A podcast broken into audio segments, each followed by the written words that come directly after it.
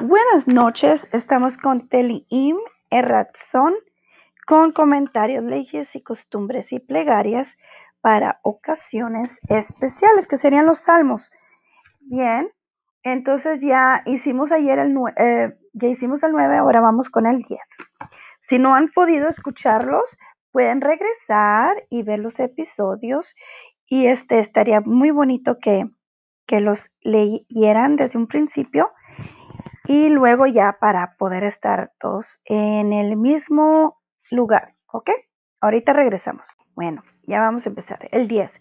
¿Por qué Hashem está alejado y te ocultas en tiempos de sufrimiento?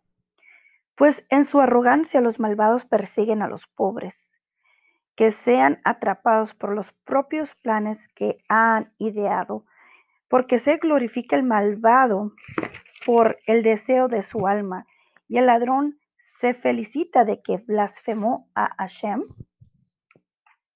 El malvado en su altanería no busca a Dios. No hay Dios en todos sus pensamientos. Sus caminos causan temor. Todo el tiempo distante está tu juicio de él. A todos los que él atormenta les tendrá una, una trampa. Él dice en su corazón, jamás caeré, por todas las generaciones nunca estaré en desgracia.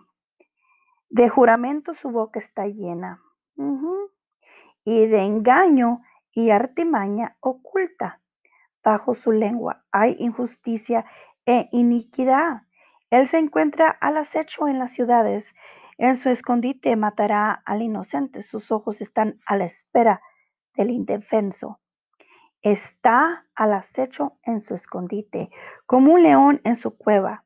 Está al acecho para atrapar al pobre, eh, perdón, pobre, atrapa al pobre teniendo su red.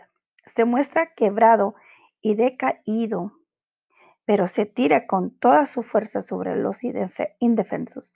Él dice en su corazón, Dios se olvida, oculta su rostro y nunca observa. Levántate, Hashem, Dios, eleva tu mano. No te olvides de los humildes, porque el malvado blasfema a Dios al decir en su corazón que tú no indagas. Mira pues la injusticia y el enojo. Tú contemplas dar un castigo. Está en tu poder.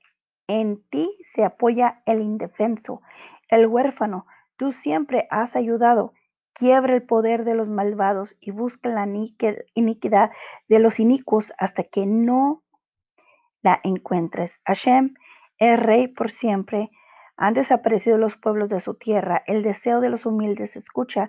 Hashem dirige sus corazones. Que preste atención tu oído para hacer el juicio del huérfano y el oprimido, para que los malvados no atemoricen más las personas de la tierra. Muy bien.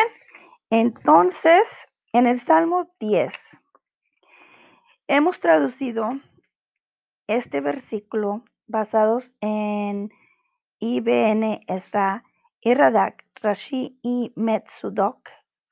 Entienden el versículo de la siguiente manera.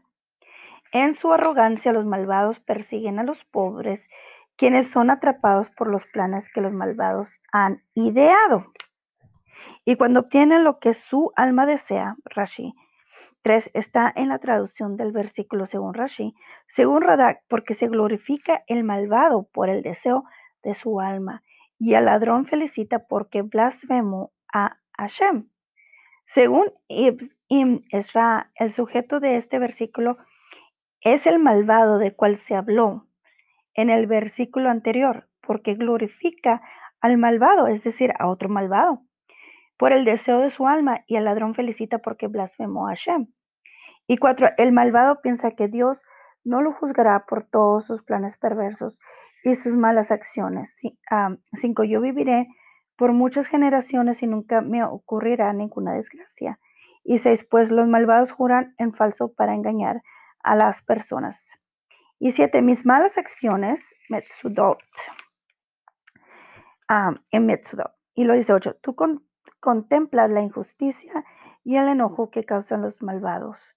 Y nueve, cuando los malvados vean que tú defiendes a los indefensos, temerán de ti y ya no habrá más maldad.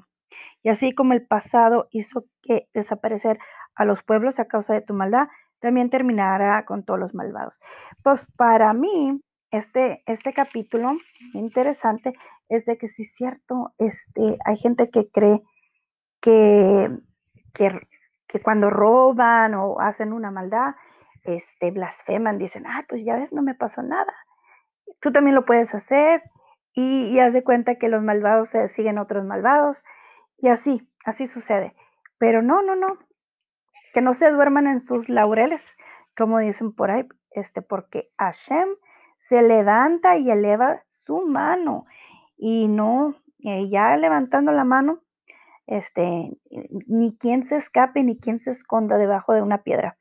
Así es que, amigos, este, vamos a seguir en el, camino recto, que es en la rectitud de Hashem, de Dios Jehová, este, seguir en este camino y no caer en blasfemias como lo que estaban explicando en este hermoso salmo. Muchas gracias por escucharme.